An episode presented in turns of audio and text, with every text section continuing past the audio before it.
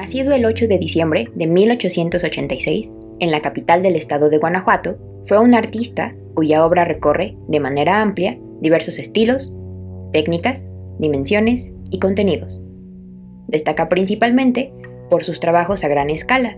Así, se reconoce a Diego Rivera como el más importante muralista de México.